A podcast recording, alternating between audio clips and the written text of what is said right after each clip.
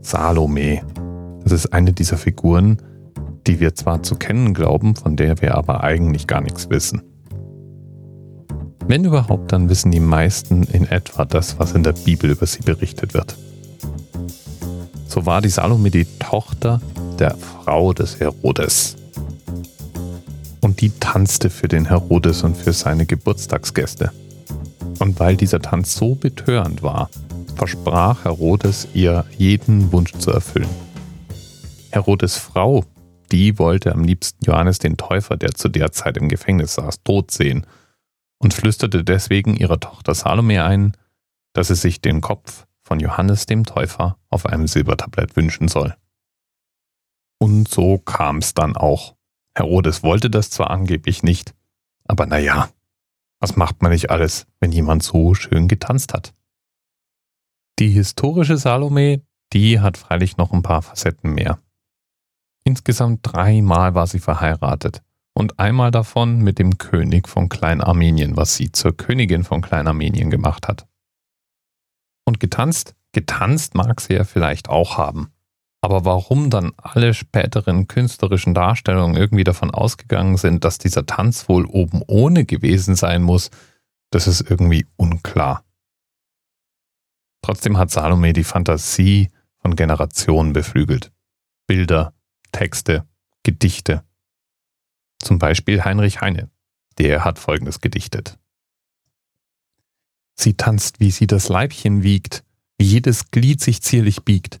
Das ist ein Flattern und ein Schwingen, um wahrlich aus der Haut zu springen. Sie tanzt, wenn sie sich wirbelnd dreht, auf einem Fuß und stille steht, am Ende mit ausgestreckten Armen, mag Gott sich meiner Vernunft erbarmen. Sie tanzt, derselbe Tanz ist das, den einst die Tochter Herodias getanzt vor dem Judenkönig Herodes. Ihr Auge sprüht wie Blitze des Todes. Sie tanzt mich rasend, ich werde toll, sprich Weib, was ich dir schenken soll.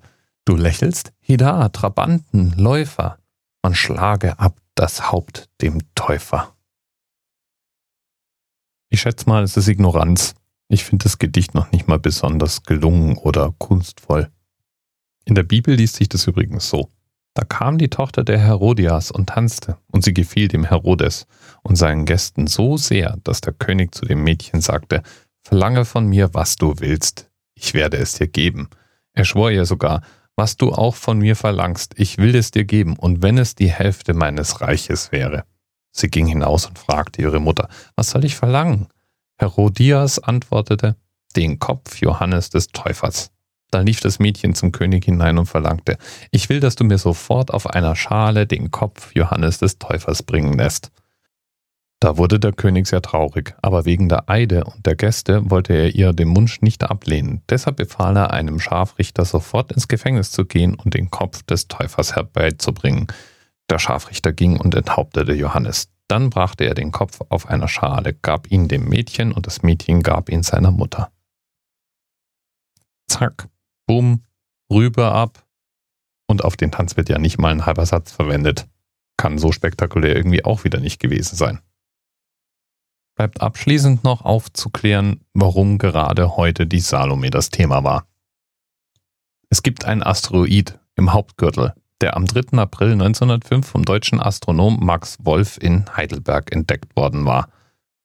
Und der, der trägt den Namen 562 Salome. Bis bald. TMRS 10, 9, 8. The experience of 47 individual medical officers. Was hier über die Geheimzahl der Illuminaten steht. Und die 23. Und die 5. Wieso die 5? Die 5 ist die Quersumme von der 23.